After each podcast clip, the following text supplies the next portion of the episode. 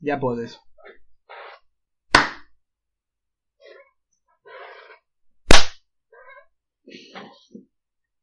Vale, ya podemos empezar a hablar, Ya. como usted quiera.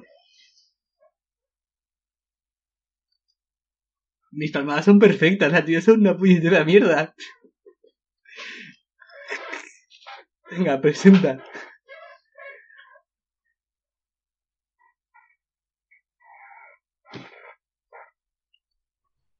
Bienvenidos un día más aquí a vuestro podcast sobre economía y empresa.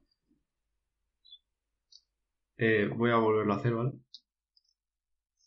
Hay que hacerlo todo el tirón, o sea, no podemos cortar. Esto sí, o sea, el rollo de si empiezas mal, puedes volver a empezar, pero lo que no puedes es eh, empezar cuatro veces, elegir una. ¿Vale? Porque si no queda muy raro. Vale, vale.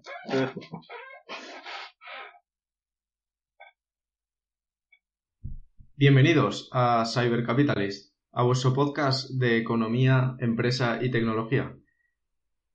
Nos podéis seguir en... Hacer posibles estrés. Error mío. ¿Qué, que qué habías dicho? ¿vale?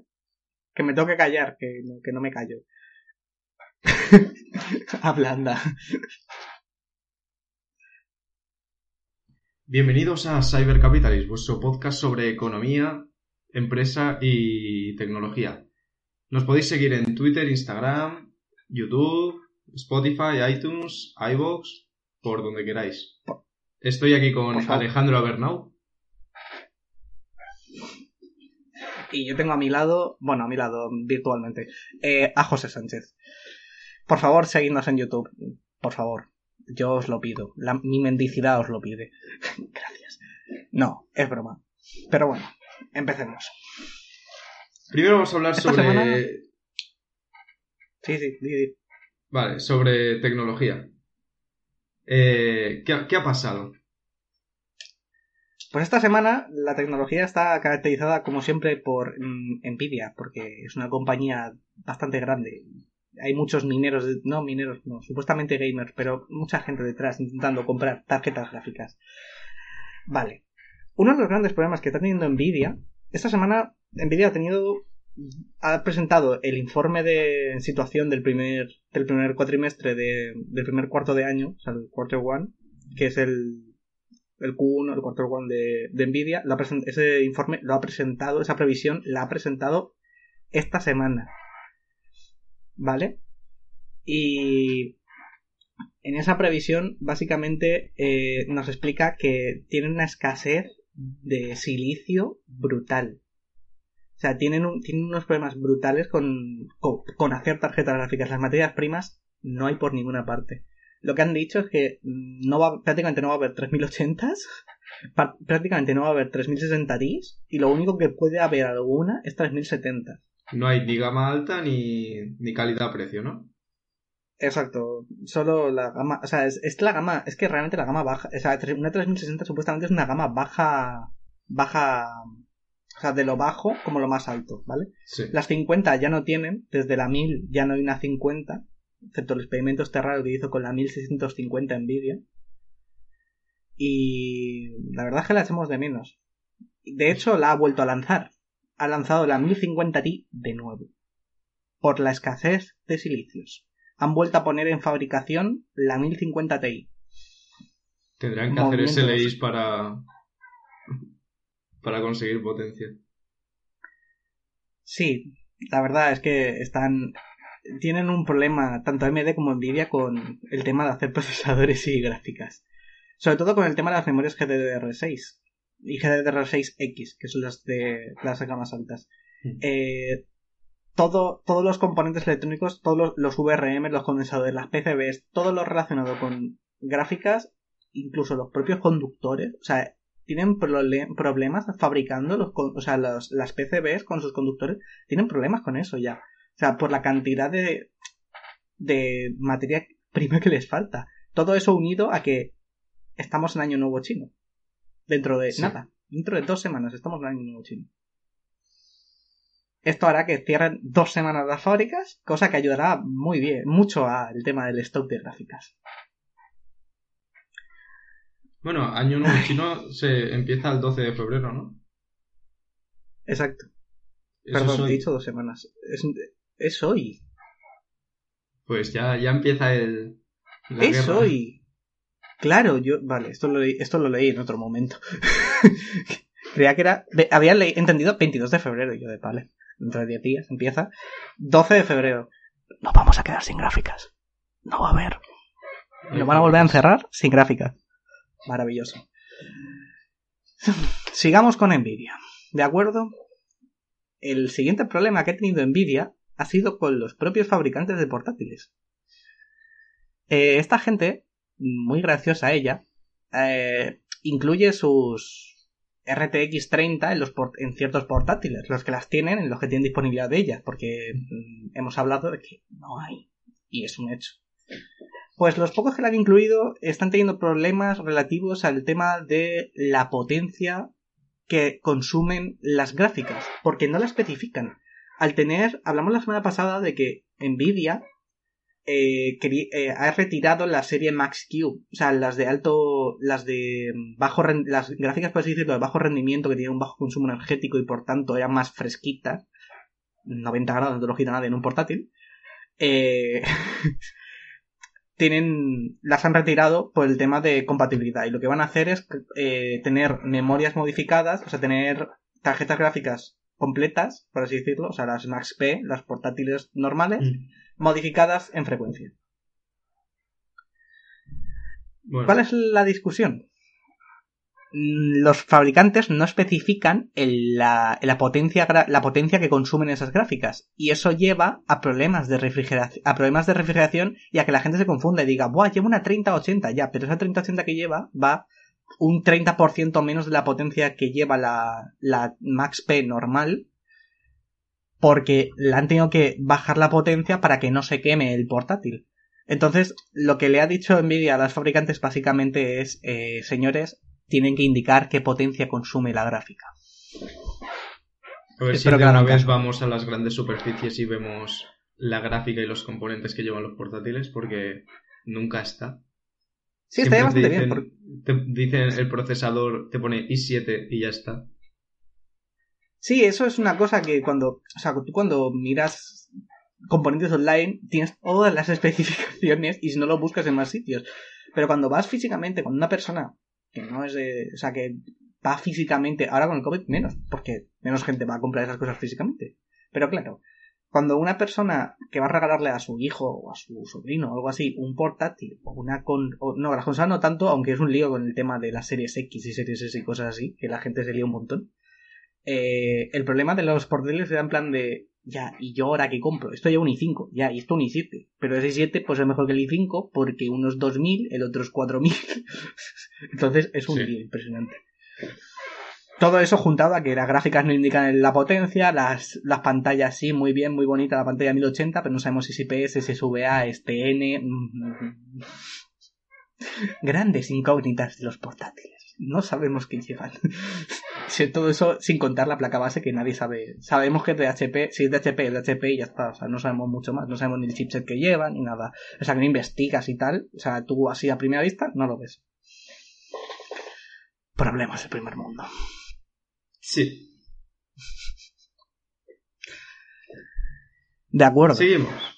Eh. La semana pasada estuvimos hablando de Elon Musk, que dijo que había llegado tarde a la fiesta del Bitcoin, pero que no se iba a quedar atrás. Pues lo que ha pasado ha sido un poco grande. Eh, ha cogido Elon Musk y desde Tesla ha invertido 1.500 millones de dólares en Bitcoin. Y han dicho que dentro de poco lo aceptarán como método de pago. Pero bueno, eh, ha subido la cotización de, del Bitcoin un 17%. Eso a fecha de la noticia, que no me acuerdo de cuándo es, y estaba a 47.300 dólares. Y ahora... No, la, perdón, perdón, la noticia, cuando pusimos la noticia estaba a 43.000. Ahora está a 47.000. Sí, ahora está a 47.600. Sí. Y Una o sea que ya a récord histórico ya.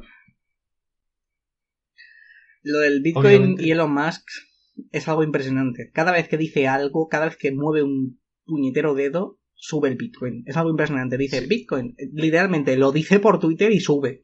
o sea, es impresionante.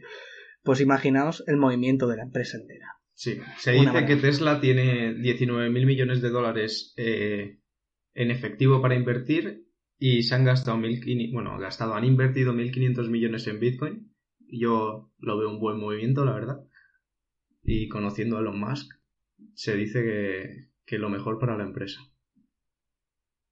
Obviamente Tesla es eh, una de las mayores empresas que va a aceptar Bitcoin y el primer fabricante de coches. No sé si es del todo un fabricante, eso seguro que es un fabricante de coches, pero también es una empresa eh, eléctrica. Es una empresa, o sea, teóricamente, o sea, en papeles, es una empresa de energía. Empezó como una, empresa eléctrica, pero actualmente en papeles es una empresa de energía. Pues, bueno, la primera empresa de... El primer fabricante de coches en dar el paso al Bitcoin y, y poco más. Gran, gran paso de Elon. Gran movimiento de el señor Elon Musk. Como no, no puede, no puede estarse quietecito. No puede. Es incapaz. 1.500 millones. Si una persona con una fortuna de 185.000 millones ha hecho que una de sus empresas, una de las empresas de las cuales es CEO, invierta 1.500 millones de los 19 que tenían inmovilizados, eh, significa que sabe algo. ¿Qué significa? Teóricamente, siendo lo más que teniendo en cuenta el nivel al que está, tiene que saber que los, los, inversores institucionales van a entrar pronto. Si no, no haría esto. O sea, él ha movido el mercado, porque él ha conseguido que cuando, te, cuando Tesla, o sea, cuando Tesla ha comprado 1.500 millones, lo que ha conseguido es que suba un, un 17%. Sí.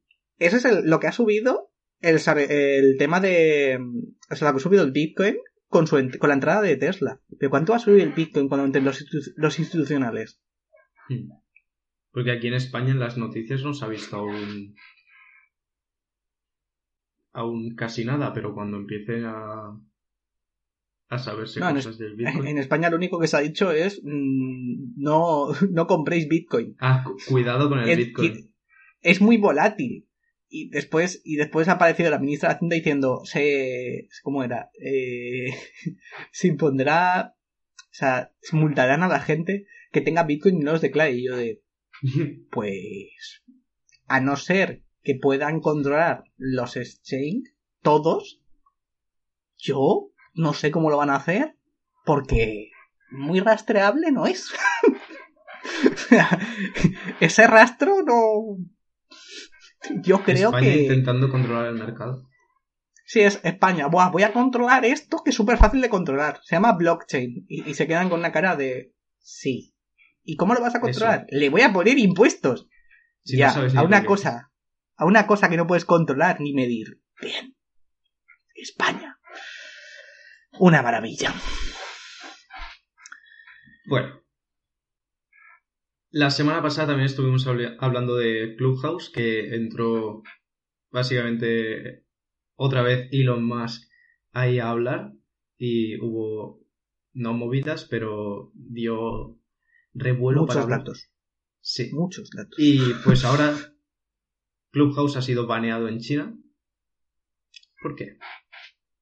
No sé, no sé, no, no puedo saber porque China, claro, es el mejor país del mundo. Es imposible, o sea, esto no, no puede pasar, claro, en China. ¿Cómo van a manejar una aplicación en China? En el país en el cual no puedes expresar tu opinión porque lo mismo desaparece. Porque Jack Ma está... ¿Sabéis dónde está Jack Ma, verdad? El mayor empresario de China, ¿sabéis dónde está? Yo tampoco. Serios problemas. Grandes problemas en China. La libertad de expresión no es una cosa que les guste. No, no les hace mucha gracia, no. O sea, aquí también metemos la cárcel a raperos, pero allí digamos que es un poco desapareces mágicamente. O sea, no vamos a especificar dónde, porque no lo sabemos, pero intuimos que no duras mucho después de criticar el régimen. ¿De acuerdo? la aplicación, la aplicación de Clubhouse ha sido clausurada después de que tuviese eh, 50.000 reproducciones un, un hashtag de el renacimiento de China o algo así. O sea, Weibo, o sea, dentro de su red social, es que claro, dentro de su red social se hacía referencia a un vídeo que estaba en Clubhouse. O sea, un vídeo no, o sea, un audio que estaba en Clubhouse. Y hablaban con un hashtag que se llama Renacimiento de China. Y China dijo, muy guapo el, el- la cosa esta. Cogió, cogió, miró dónde venía y dijo, Clubhouse, muy chulo. Fuera. Ya está. Claro. O sea, eh, dentro de, de su propia aplicación, su propia red social, llamaron a Clubhouse el renacimiento de China. Y por eso, porque eso tuviera 50.000 interacciones, baneado, cerrado, vetado, adiós. A, a ver, para... Es que claro, hemos explicado esto muy rápido. Clubhouse sí que lo conocéis, y si no lo conocéis, id a la App Store Lo o a la Play. Store y descargaoslo. Bueno, o en el podcast anterior lo explicamos lo que era. Sí, también podéis hacer eso. Podéis escuchar nuestros podcasts, la verdad es que lo agradecemos. Eh, está bastante bien eso. Eh, Weibo es una aplicación, o sea, una aplicación, es una red social tipo... Weibo es tipo Twitter. Es que, claro, son cosas chinas, ¿vale? No son fáciles de explicar. Pero digamos que está dentro del conglomerado este de aplicaciones que tiene en China. Es como WeChat, que ahí hay de todo. Pues Weibo es una cosa como que está también unida a WeChat y una cosa así, ¿vale? Para que os hagáis una idea. Es como Twitter, es como una especie de segmento de WeChat que tiene, que es como Twitter, tiene una estética y un rollo como Twitter. Y solamente pueden usar los chinos, como no. Porque de hecho WeChat tampoco puedes usarlo si no eres chino. Pues no lo sabíais. Pues Weibo es eso, es Twitter. Entonces no les gusta la libertad de expresión. No les está gustando. No. Sigamos. dictadura. Efectivamente. Uber y Walgreens. Bien, una noticia decente. Una noticia buena.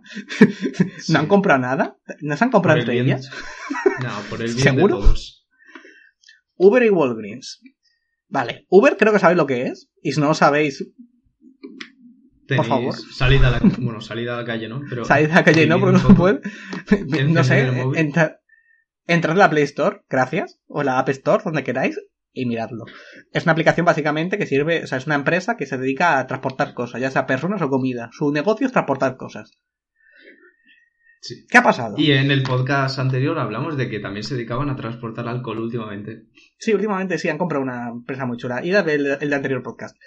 Eh, Walgreens es la mayor en la se- perdón, la mayor no, la segunda mayor cadena de farmacias de Estados Unidos. ¿Vale?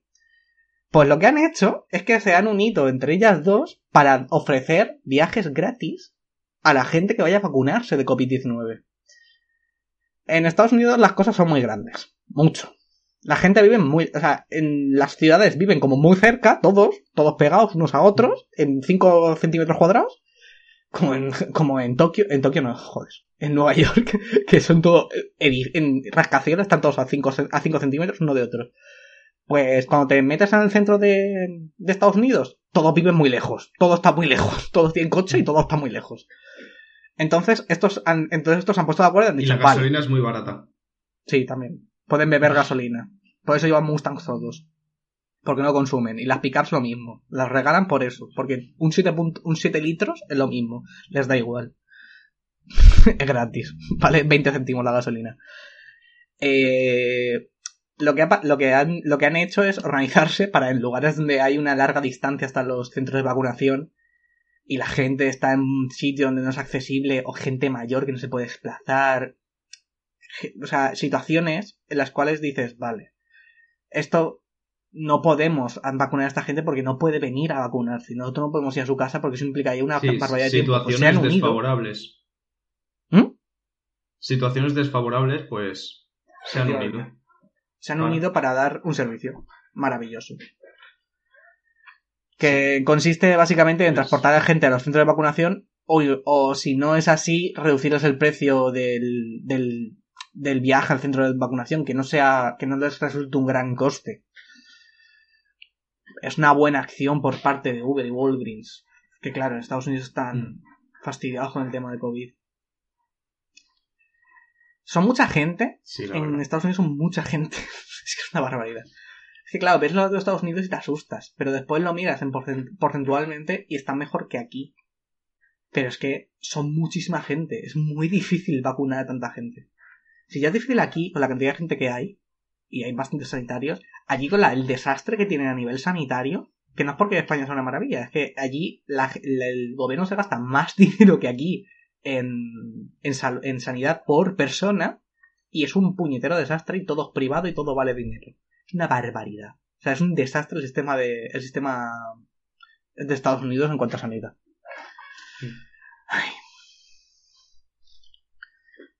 Seguimos con más tecnología.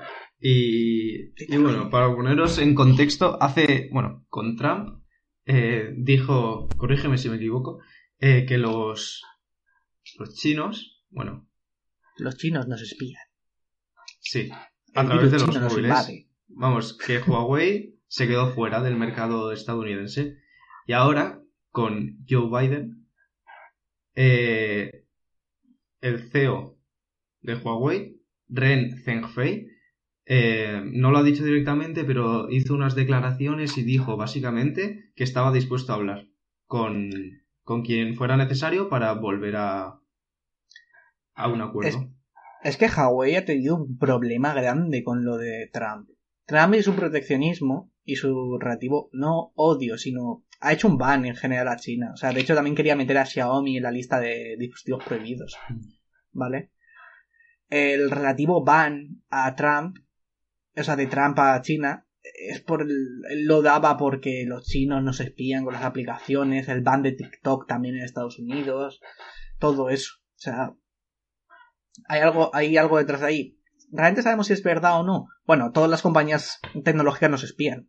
O sea, Google tiene datos nuestros para aburrir. De hecho, podéis entrar, podéis verlo. Hay un apartado en Google, lo cual te dicen la cantidad de datos que tienen sobre ti. Es un archivo de como 80 gigas. Que nadie se lee sí, no te lo vas a leer porque hay cosas que son muy absurdas, porque son, están metidas para que las lea un algoritmo, no una persona. Y claro, hay una barbaridad de datos ahí desordenados y no tú no los entiendes. Pero Google tiene una barbaridad. O sea, solamente con ver el tamaño del archivo, son 80 gigas, dices, joder, pero ¿cómo tiene tanta cosa de mí? Sabe más sobre mí que yo. Google. Y Facebook, básicamente, tiene el control de todos los anuncios. O sea, todos los anuncios no, pero tiene la mayor cantidad de flujos de información. Todos somos redes sociales de Facebook. WhatsApp es una red social de Facebook. Instagram es una red social de Facebook. Facebook es una red social de Facebook. Valga la redundancia. Monopolio de Facebook, no. ¿El qué? Monopolio. Monopolio. todo es un monopolio. Excepto Twitter, todo de Facebook, ¿vale? En resumen. Y TikTok tampoco porque es chino.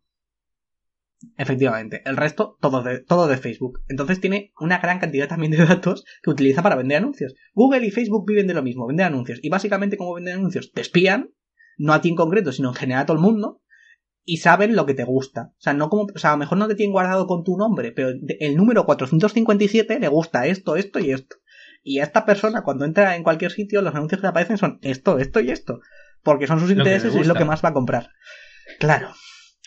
Básicamente te espían para vender anuncios. O sea, que no mientan. Si te pones a mirar eh, RTX, a la media hora te pones a, mirar las noticias y te sale al lado fotos de las RTX sin stock, pero te salen. Sí, te salen fotos de out of stock y te aparecen fotos, miles de fotos de RTX.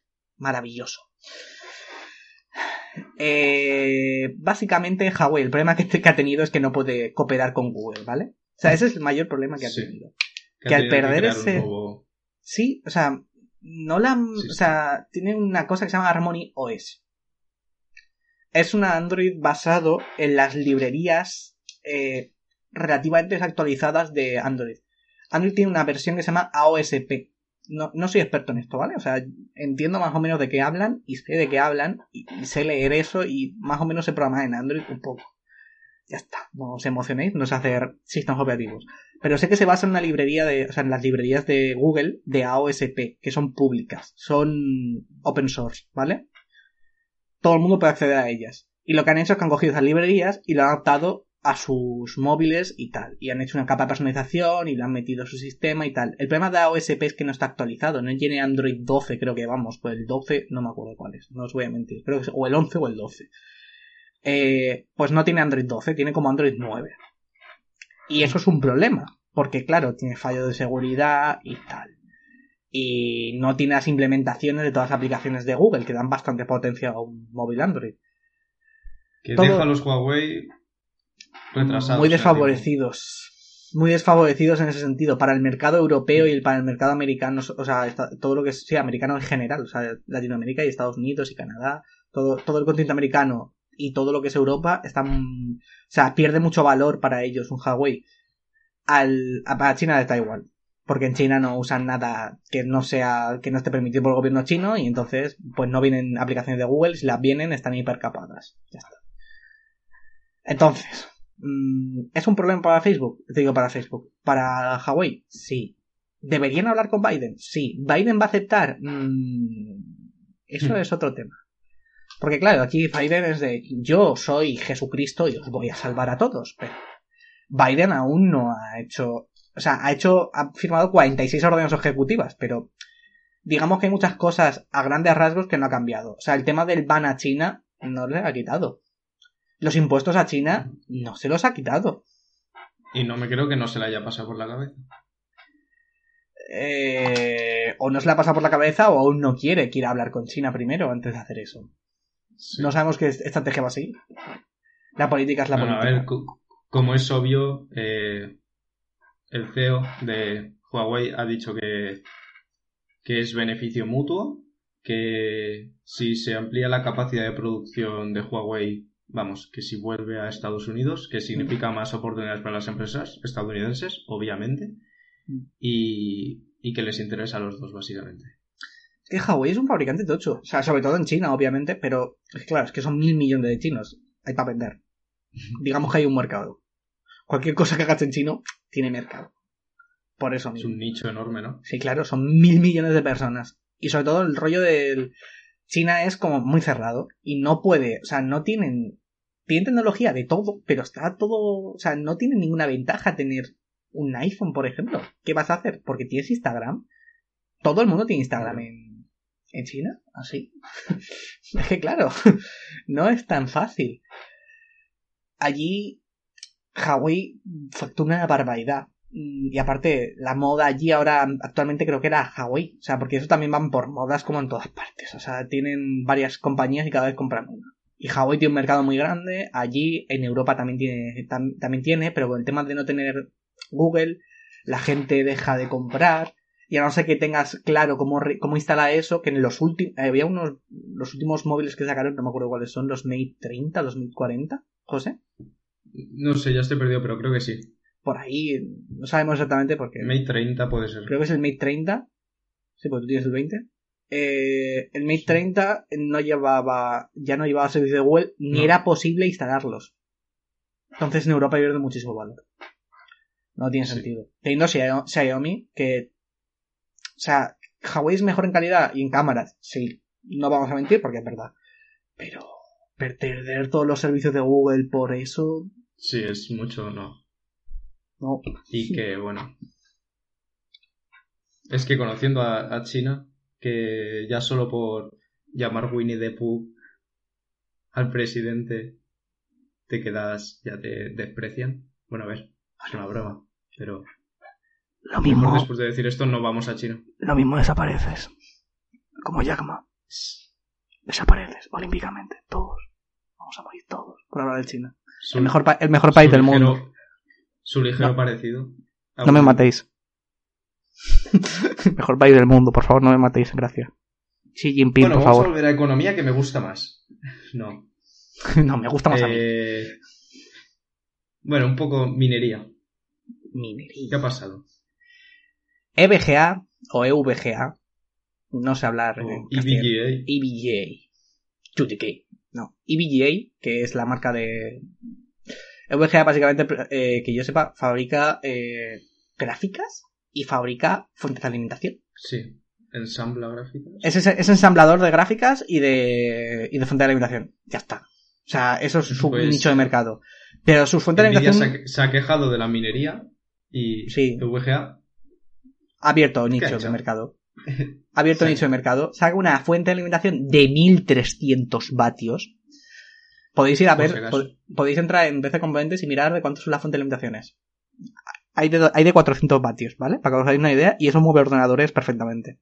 La, la media, o sea, la gente cuando tiene un ordenador gaming y así de gama media, es una de 650 vatios.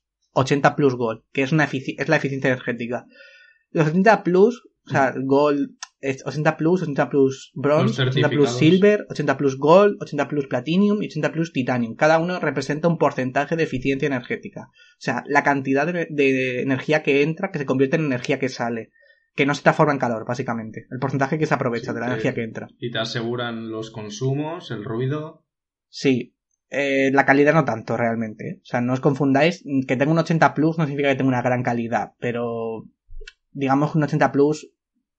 Un 80 Plus Titanium, dudo que una fuente con un 80 Plus Titanium tenga una mala calidad, porque para tener un 96 o 7% que tiene de, de eficiencia, los componentes tienen que ser buenos. ya os lo digo. Vale, 1300 vatios de potencia. ¿Para qué quieres 1300 vatios en un ordenador? En minería tiene mucho sentido, 6 gráficas. Solo sirve para eso. Todo el día. Todo el día. Está diseñada. Exacto. días a la semana. Está diseñada para aguantar grandes cargas. Eh, hasta 6 gráficas. Yo no le metería 6 gráficas por el tema de que, sí, vale, está diseñada para aguantar 24 horas, pero yo no sé hasta qué punto los componentes dirán, oye, hermano, no. Ya vale. Anda, compra otra. Échame agua encima. Sí, es una barbaridad. Pero de todas maneras, está diseñada para minería. O sea, es una, se llama mining. O sea, se llama 1300M1 mining. ¿Vale? O sea, está diseñada específicamente para minería, cosa que aquí nos gusta bastante. Eh, un 80 plus, con un 80 plus gold de certificado, bastante eficiente para ser 1300 vatios. Y con, teóricamente, la capacidad de trabajar 24 horas al día durante largos periodos de tiempo y con seis tarjetas gráficas. Me parece una, una apuesta interesante por parte de EVGA. Eh, apostar por el mercado de la y se han metido. Sí. Y eso es bastante interesante. Que se puedan adaptar así, porque EVGA es una empresa bastante grande. Que puedan sacar en relativo poco tiempo, porque lo de la minería lleva bastante tiempo, pero lo de sacar productos especiales para minería, las gráficas han empezado este, este, esta serie. Las 6000 son las primeras que van a salir con, especiales para minería. De todas maneras, tampoco quieren, por lo que he estado leyendo, tampoco quieren gráficas. Los mineros no quieren gráficas especiales para minería. Suena tonto, ¿verdad? Os voy a explicar por qué.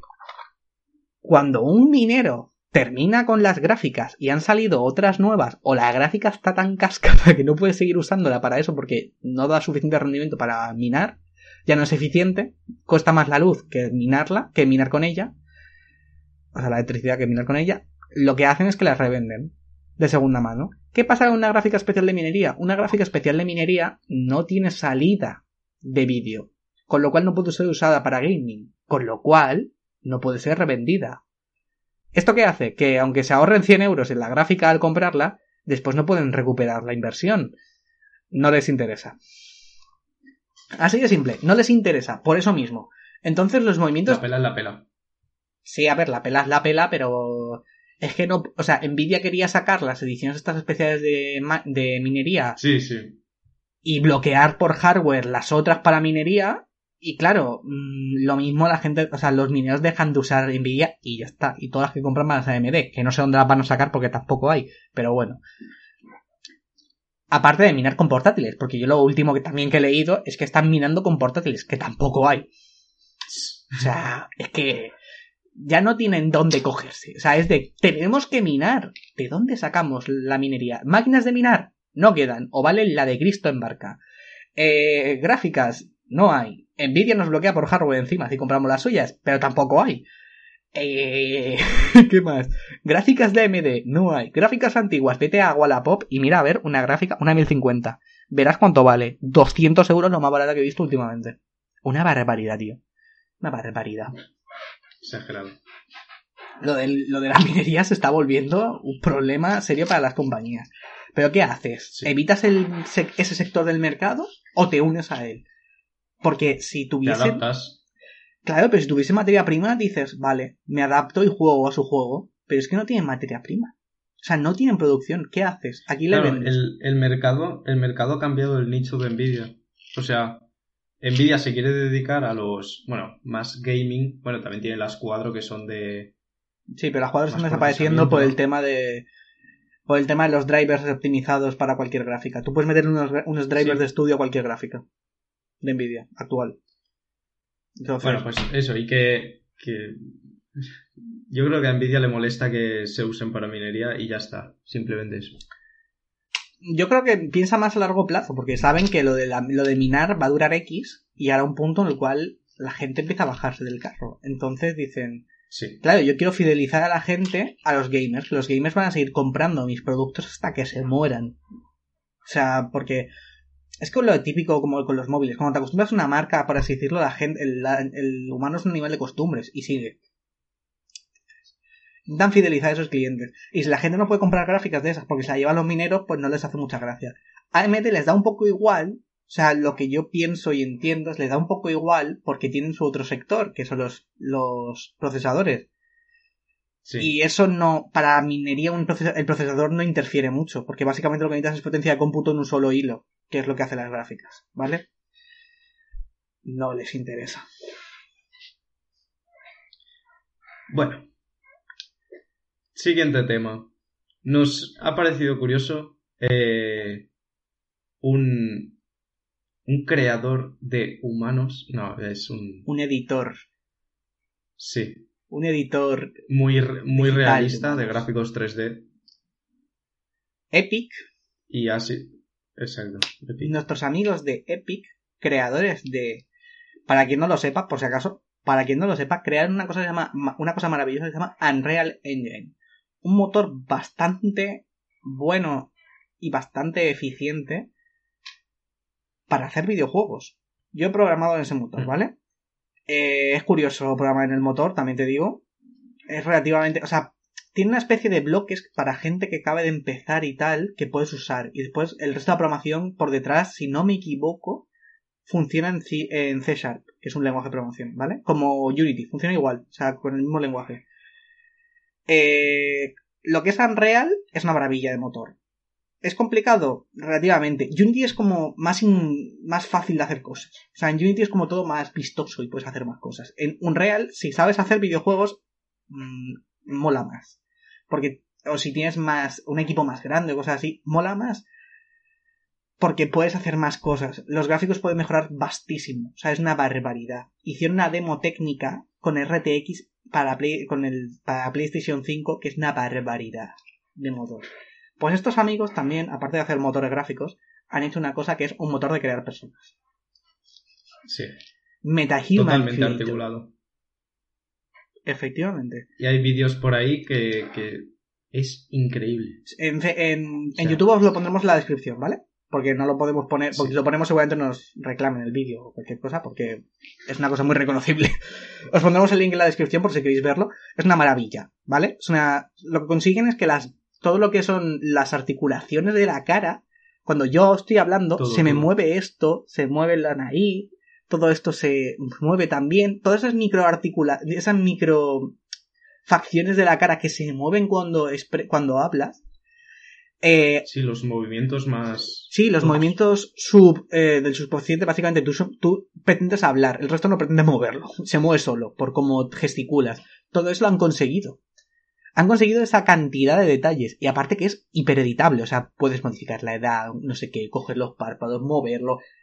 Por favor, ved el, si os interesa, por favor, ved el vídeo, es una maravilla. Y después hay otro vídeo de una mujer hablando, que ya flipas con lo del... el- hay uno Sí, que es del sí, sí. editor, haciendo una persona, como editando una un, un humano, un metahumano de estos, y otro que es una persona hablando. Uno es de, wow, qué chulo para hacer cosas, y el otro de, wow, lo que se puede conseguir con esto. Sí, películas, todo. Sí, series, películas, es que ya es de animación, vale.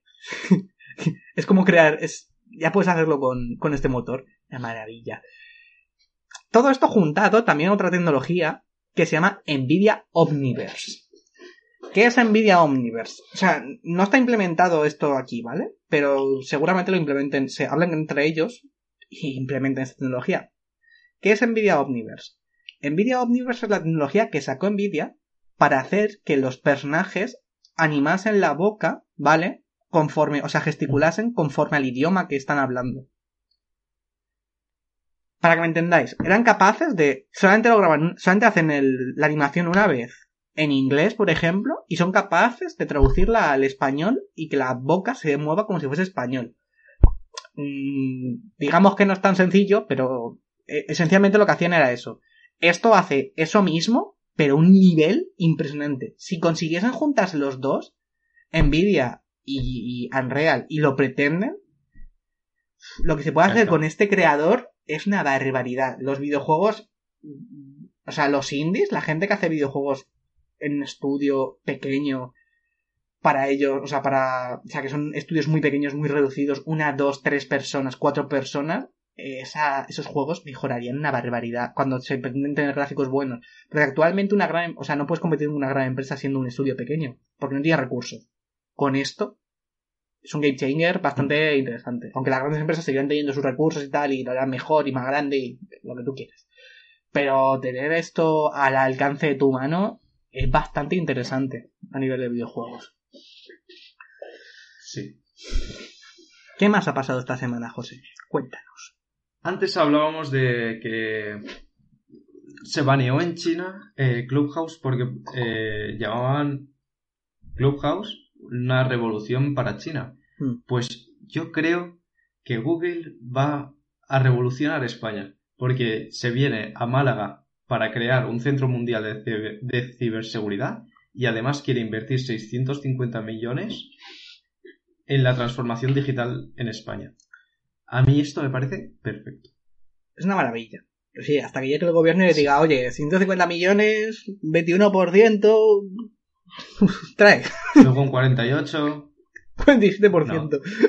No, es, es una inversión. Dudo mucho que les hagan eso, porque si no, Google le dirá, oye, ven, aquí. No, no hay centro. Y ya está. Pero bueno, Exacto.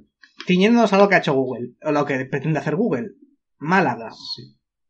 España es una puñetera maravilla a nivel de clima, ¿vale? Para, la- noso- para nosotros no, porque decimos, ¡buah, es que nos morimos de calor! Somos españoles, ya está. O sea, no, no hay otra queja. Si sois de otro país, lo más probable es que digáis, ¡buah, qué maravilla de clima tenéis! Ya está. Pero el resto, el resto del mundo de...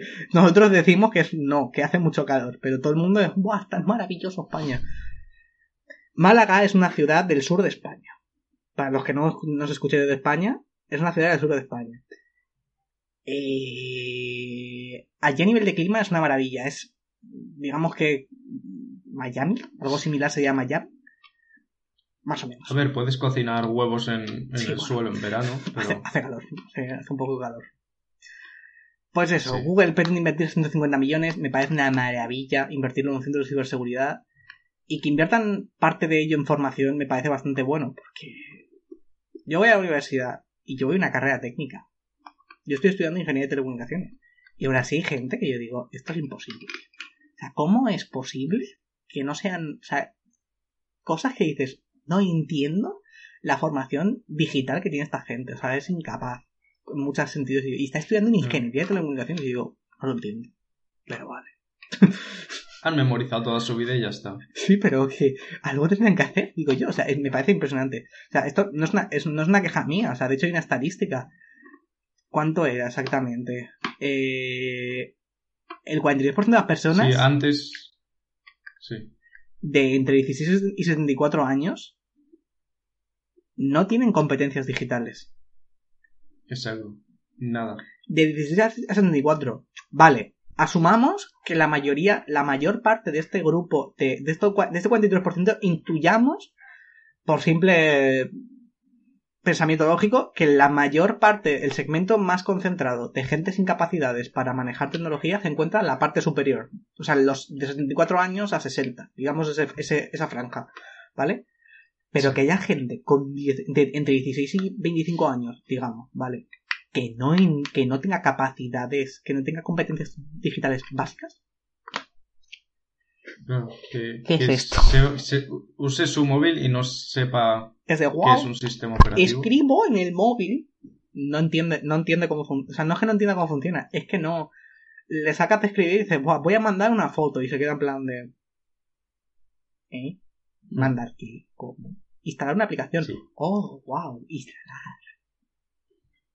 No puede ser. Además de- del, del grosso de la población, de que Google también, datos que nos han dado que antes de la pandemia en España las empresas, el 14% de las empresas no disponían de un plan de...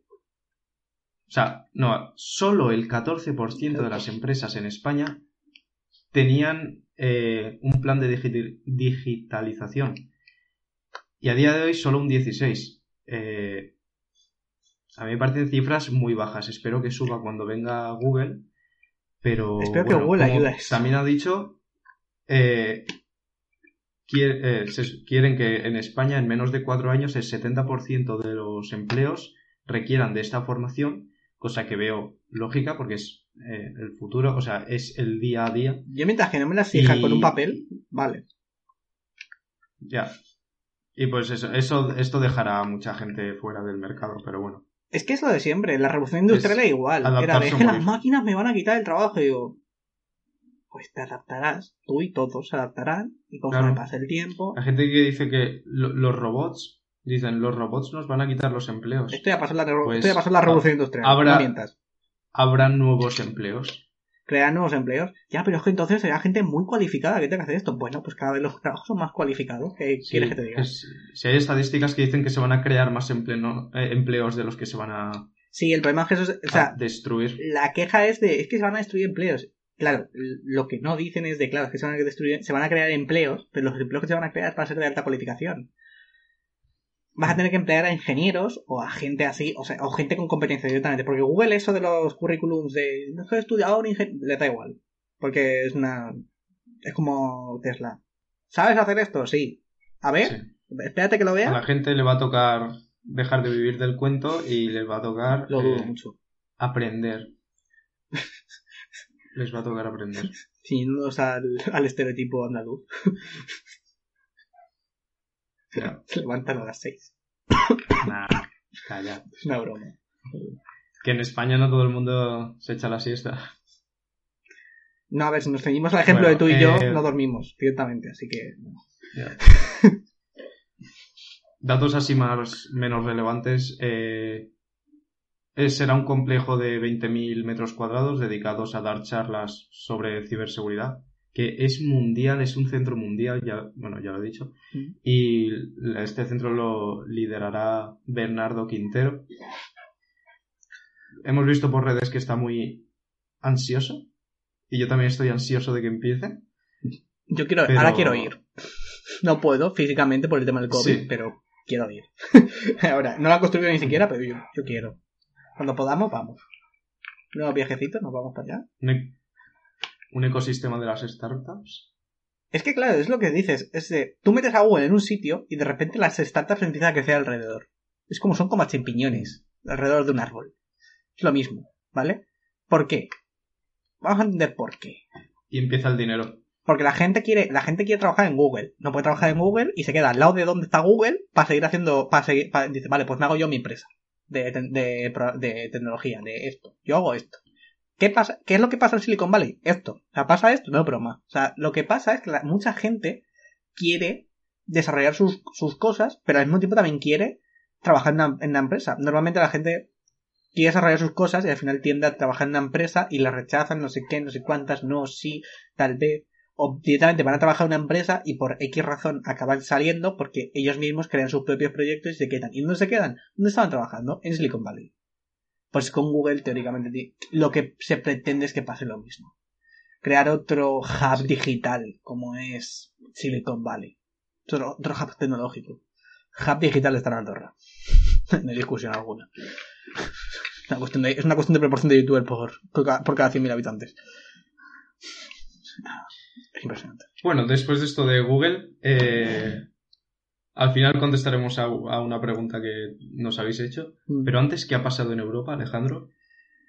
Europa y sus cosas. Los burócratas europeos pretenden la EDPS concretamente. ¿Qué es una, E- qué es una EDPS, Alejandro? European, eh. European Digit, eh, Data Protection Share- eh, Supervisors, ¿vale? Muy mal dicho. Eh, supervisores europeos de protección de datos, ¿vale? Pues, eh, sí. traducción. ¿Qué son esta gente? Esta gente es los que se encargan teóricamente de proteger los datos de todos los europeos, teóricamente. Bueno, teóricamente no. Lo que se, lo que se dedica. Es, sí, cierto. O sea, hace- el trabajo lo han hecho bien. Cuidado. Su trabajo lo ha hecho bien. Eh, se dedican a proteger los datos de todos los europeos. ¿Vale? Entonces lo que hacen es que analizan cuál es el cuál es la interacción que tienen estos con las empresas digitales y qué información realmente dan y cuántos datos posee una empresa de, de las- los ciudadanos europeos. ¿Vale? Mm. Hemos hablado antes de que Google tiene un aproximado de 80 gigas por persona. Multiplica por, los- por- por la población de la Unión Europea y lo mismo te asustas un poco. ¿Vale? Esos datos se utilizan, como ya hemos dicho, para vender anuncios. Igual que hace, igual que hace Facebook, hace Google. Igual que hace Google, igual que hace Google, hace Twitter. Igual que hace Twitter, todas las empresas tecnológicas de, de este tipo, o sea, que son una red social o un servicio que te dan gratuitamente, se dedican básicamente a venderte cosas. Se dedican a vender anuncios a, otra- a las empresas para que tú compres. ¿Cómo hacen esto y por qué realmente les es rentable? Porque tienen una cosa que se llama ad targeting. ¿Qué es el ad targeting? Consiguen, mediante su información, seleccionar a las personas adecuadas para venderles un producto. O sea, las empresas dicen, quiero que esta persona le interese esto, esto, esto y esto. Google hace, vale, esta le interesa esto, esto, esto y esto. Bien, anuncio este. ¿Cuál? De la empresa que ha pagado por esos, por esas, por esa sección. Esto es muy efectivo para una empresa. Hace que sus ventas suban muchísimo y que sea muy barato anunciarse. Pero claro, la agencia europea de, o sea, los supervisores europeos de protección de datos, lo que dicen es de, claro, pero eso vulnera la protección de datos de los, de los europeos. Y les recomienda a los, al gobierno europeo que, que cancelen, o sea, que baneen, que eliminen, prohíban la, la venta, o sea, la, el ad targeting. O sea, que no, que no permitan a las empresas hacer ad targeting en Europa. O sea, que no pudiesen vender anuncios como lo hacen en Europa. Que se convirtiesen en unos tipos de anuncios tipo de televisión de va mucha gente y lo ven y ya está.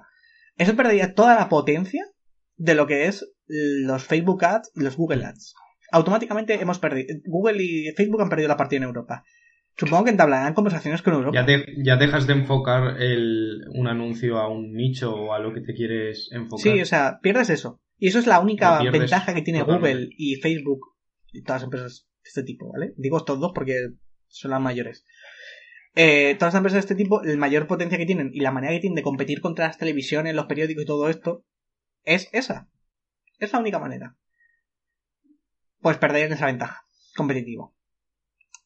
Supongo que entablarán conversaciones con la Unión Europea. Dudo yo mucho que quiten esta potencia, que le quiten este, esta capacidad. Porque realmente como datos, o sea, tiene muchos datos tuyos, pero realmente supuestamente ha habido leaks de que, o sea, Facebook supuestamente ha, ha vendido datos de usuarios, Mm. pero no sé hasta qué punto eso es demostrable. O sea, sí es, demo- es demostrable que tienen datos tuyos, pero es demostrable que los han vendido, es demostrable que esos datos se usan de una forma incorrecta, que tú no has firmado en, la en el contrato de protección de datos cuando al principio de la aplicación, de cuando tú te instalas una aplicación, te haces una cuenta de Facebook o de Google, tú firmas un contrato con Google diciendo que ellos pueden usar tus datos. Si le das aceptar términos. Sí, esos términos, uno de parte de esos términos es que pueden usar tus datos para hacer eso. O sea que básicamente sería infringir un contrato, tendrían que hacer unas nuevas políticas de privacidad que ya han modificado varias veces, muchas veces por Europa, igual que lo de los el aviso de los cookies, todos estos avisos son por Europa, porque Europa no quiere que tengan tanto, o sea, no quiere no, o sea, pretende que tú controles la cantidad de datos que la empresa tiene sobre ti. Y no les gusta esto de que tengan tantísimos datos y que tengan la capacidad de venderlos incluso. Sería un duro golpe para. Google y Facebook, la verdad. Sí, sí, la verdad. Y para todas las empresas. Sí, para todas las tecnológicas, básicamente. Sí. Muy complicado competir. Bueno, ya llegamos al final y vamos a responder una pregunta que, bueno, os, os pongo en situación. Eh, las, en el podcast anterior, en el segundo podcast, eh, Nacho Pato nos preguntó nuestra opinión sobre las criptomonedas y su repercusión en los mercados internacionales. Correcto. Pues esta, se- esta semana nos ha preguntado Sí. tras responder, nos dice, te leo. Pero considerar las criptomonedas un refugio monetario no sería contraproducente. Es decir, refugios como el oro se basan en la propia tangibilidad de este mismo y su valor propio, ¿No crees que después de alguna crisis como una guerra, las personas no querrían invertir en criptomonedas por la intangibilidad de estas? ¿Qué opinas? Vamos. Realmente estamos dando nuestra opinión. Tened en cuenta que nosotros no somos expertos economistas, ni mucho menos. Sabemos lo que leemos y lo que entendemos de lo que vemos en el mercado y lo que vemos en la actuación de la gente y de lo que leemos tanto de psicología como de economía. No tenemos. Hablamos de lo, que, sabemos. conocemos. No, no tenemos la palabra absoluta sobre esto, ¿vale?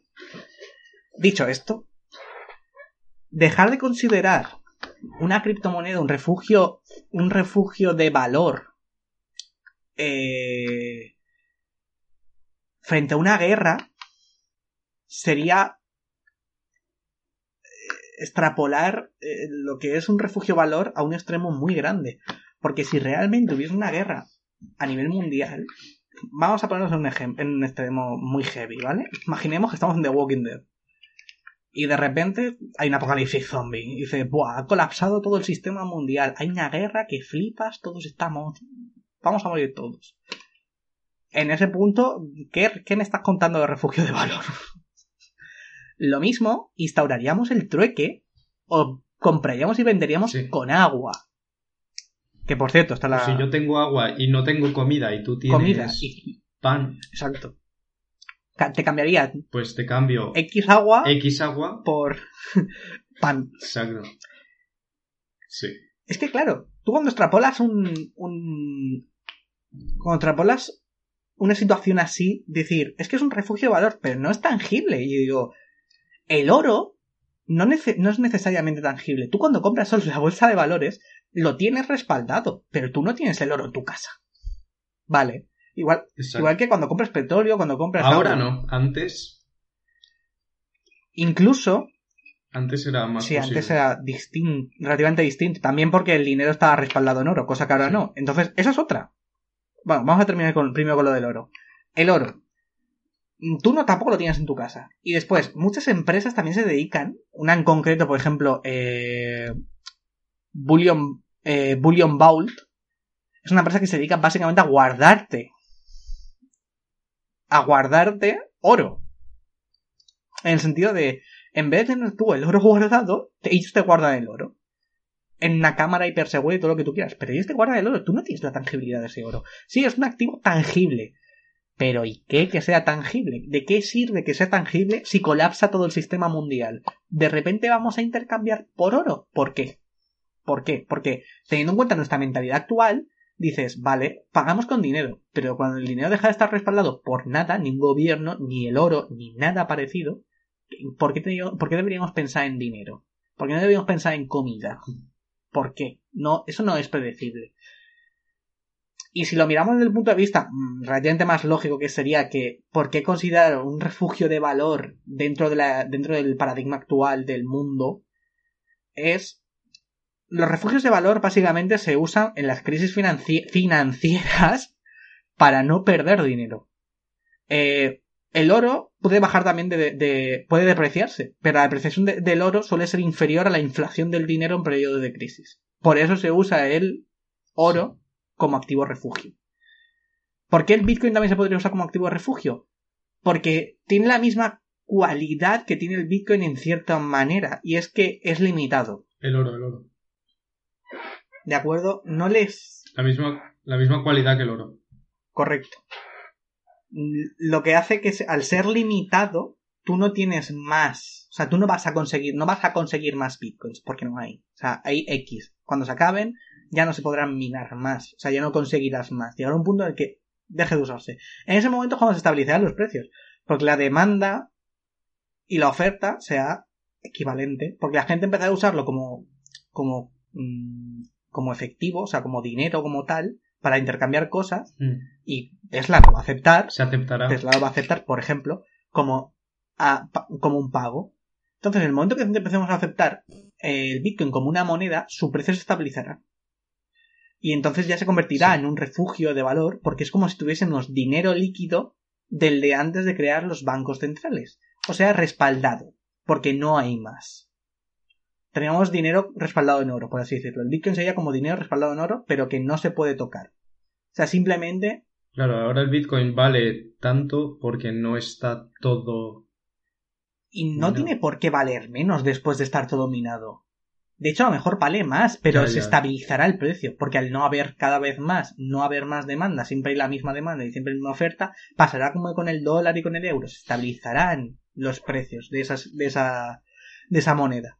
Y ya está. Es, o sea, teóricamente eso, por eso es un refugio de valor, porque cuando eso llega a ese punto, tú no vas a perder dinero. Actualmente es volátil, pero cuando llegue a ese punto, no tiene por qué ser volátil, porque comparte la cualidad del oro de ser limitado. Entonces, al no poder imprimir más, no puede depreciarse. A no ser El objetivo es que la, la oferta y la demanda sea, sea, se, se, equiparen para estabilizar los precios. Exacto. En cuanto a lo de que si después de una crisis la gente, las personas no querrían invertir en criptomonedas, yo pienso que si no fuera, bueno, dices por su intangibilidad, pero yo creo que sería más por su volatilidad, porque la gente tendría miedo. Pero si se estabiliza y se acepta como medio de pago, creo que ese problema no estaría. Ahí estamos. Que es como si tuviésemos dinero, dinero fiat, pero, de, pero del que teníamos con el patrón oro, ¿vale?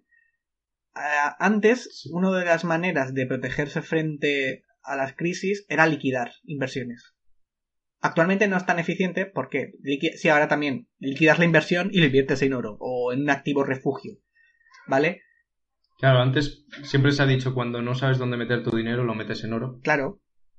Pero cuando la crisis afecta también al dinero fiat, que es el actual dinero fiat, que es básicamente el que quiere imprimir el, país, ya no puedes fiarte de tener el dinero en líquido. O sea, no puedes fiarte de liquidar todas tus inversiones y tenerlas guardadas, porque el dinero se depreciará por el aumento de la inflación.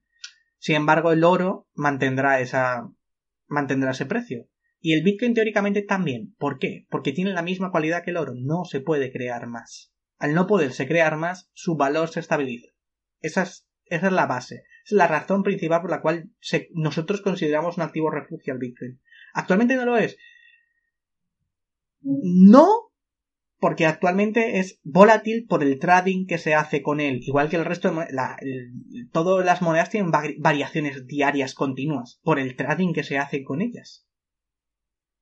Sí. Así- sí, Forex. todo el forex. Todo el tema del forex es la varia- la- el variable que hacen las monedas. Aparte del resto de situaciones y porque la gente quiere una moneda y no otra. Todo eso aparte y lo que imprima el gobierno y todo lo que tú quieras. Pero la parte de las variaciones es el forex. Pues las variaciones que tiene Bitcoin en gran parte es el forex, que es comprar y vender. La gente liquida, no liquida. mm, depende- hasta que no se ha aceptado como una, como una moneda más. Hola, Sí. Hola. Te he dejado de escuchar. ¿Me, escuch- ¿Me sigues escuchando? Vale. Sí, sigue desde... Es el Forex, eh, lo último que se ha escuchado. es el forex de la es como el, momento que deje de deje de deje de considerarse simplemente una criptomoneda y se considere como una moneda más dejará de tener estas variaciones tan bestias y en el momento que eso pase Cuando las empres- empresas la- lo acepten como sí ya método está de pago. el momento que se acepte como método de pago ya no ya no tendrás este problema de no es que es muy volátil ya tendrá la misma volatilidad que el oro que el Bitcoin, digo que el, que el Bitcoin, que el oro, que el euro y que el dólar, incluso posiblemente menos que el euro y que el dólar, porque no existe la inflación en Bitcoins. Así que por eso consideramos nosotros un, un activo refugio. Que los estados quieran intervenir Bitcoin y no quieran permitir que exista una moneda alternativa a la suya, eso ya es otra cosa. Eso ya es otro debate y es otra pregunta y es otra, ot- otro, otro tema Sí. completamente distinto. Pero Y nuestra es consideración de por qué esto es un, por qué el Bitcoin es una, un refugio, un valor refugio es por esto. Esa es mi opinión. La de La los de los dos. dos. Perfecto. Estamos de acuerdo una vez más. Y bueno, hasta aquí el podcast número, Número 3. tres. Esperamos que os haya encantado. Y esperemos que nos sigáis en YouTube, en Spotify y en todas las redes sociales, por favor. Seguidnos en Instagram, en YouTube, en- Twitter. También tenemos Twitter. En todas partes. Buscad, Sí, buscad todos Cyber lados. Capitalist y seguramente salga. Así que esto ha sido todo. Hasta la próxima. Hasta la próxima. Y, a, y a hacer dinero.